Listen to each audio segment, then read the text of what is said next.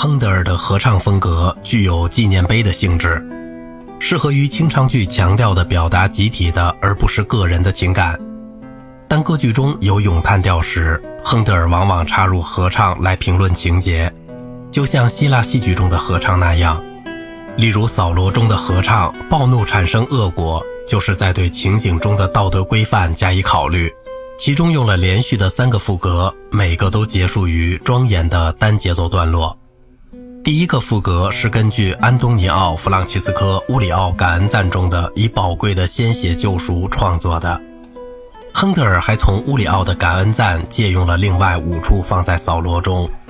亨德尔的清唱剧合唱还参与情节的发展，就像在犹大、马加比和所罗门中一样，合唱甚至可以叙述故事。就像以色列人在埃及中合唱宣叙调，他送来一片黑暗，他以非同寻常的形式、奇怪的转调和如画的描写而引人注目。亨德尔追随当时的一些普遍做法，从其他的作曲家那里借用主题乐思或改编他们的作品，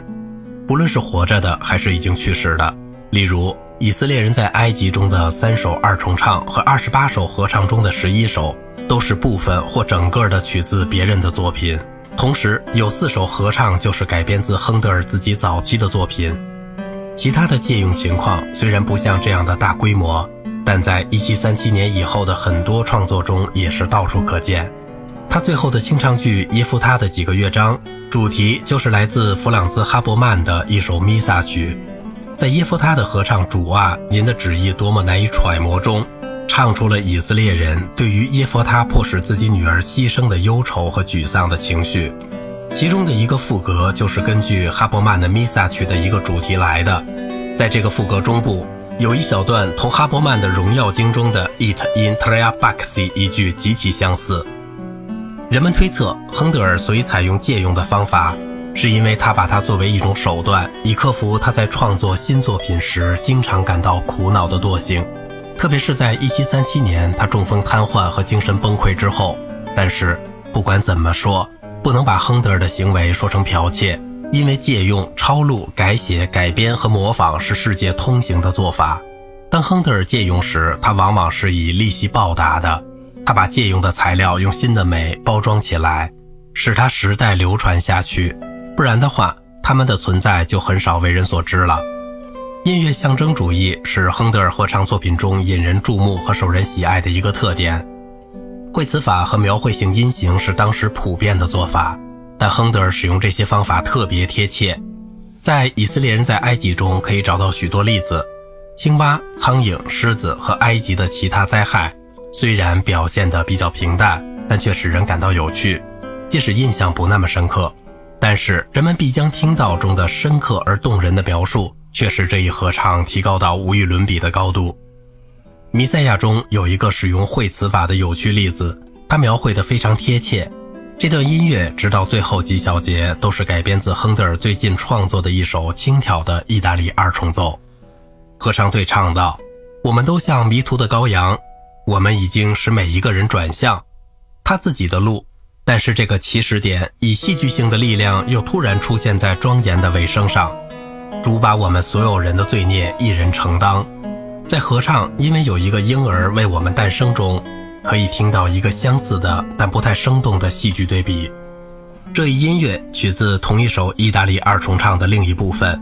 欢庆救世主诞生的欢乐的华彩经过剧，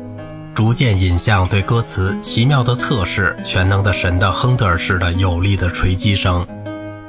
有一些段落显示出亨德尔是一位戏剧家。一位制造辉煌效果的大师，他知道如何有效地为合唱队写作。其风格比巴赫更简洁，更少精雕细刻，更少主观性，也更少一贯到底的对位。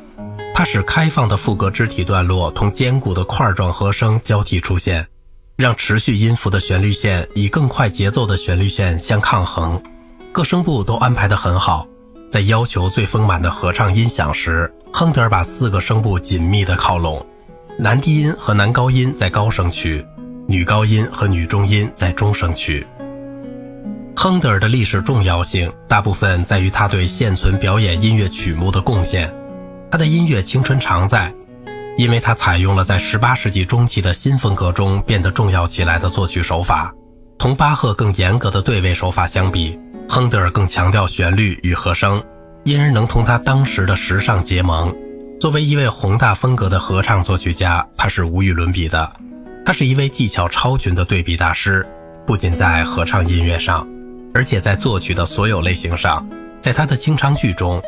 由于他认识到社会变化将对音乐发生深远的影响，所以他就想方设法的来吸引中产阶级的听众。